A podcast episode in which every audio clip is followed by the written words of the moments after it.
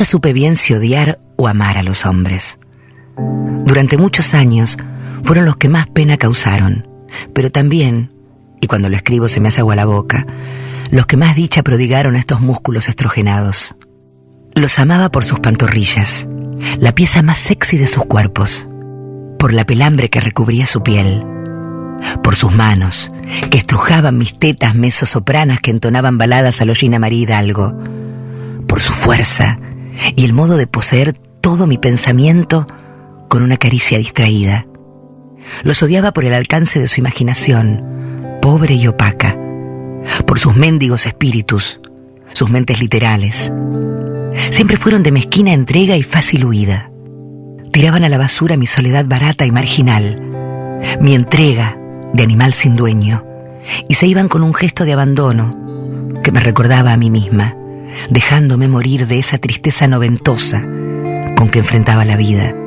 Me hacían sentir la más fea de toda la comarca, pero eso no es algo que pueda achacársele solo a ellos.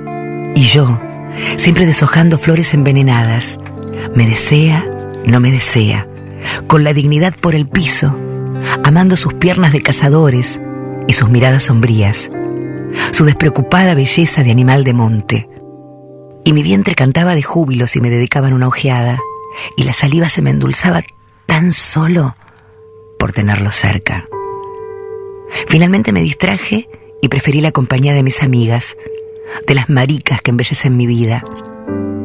A esta edad, ni el amor ni el odio les reservo a esos protomachos, ni deseo ni pasiones para los centauros de frágil testosterona siempre malhumorados, apóstatas de la comunicación, con esos regalos resquebrajados que traen como ofrendas a nuestros pies, igual que un gato obsequia una rata muerta a su dueña. No es que esta distancia sea irreconocible, pero conozco a los hombres.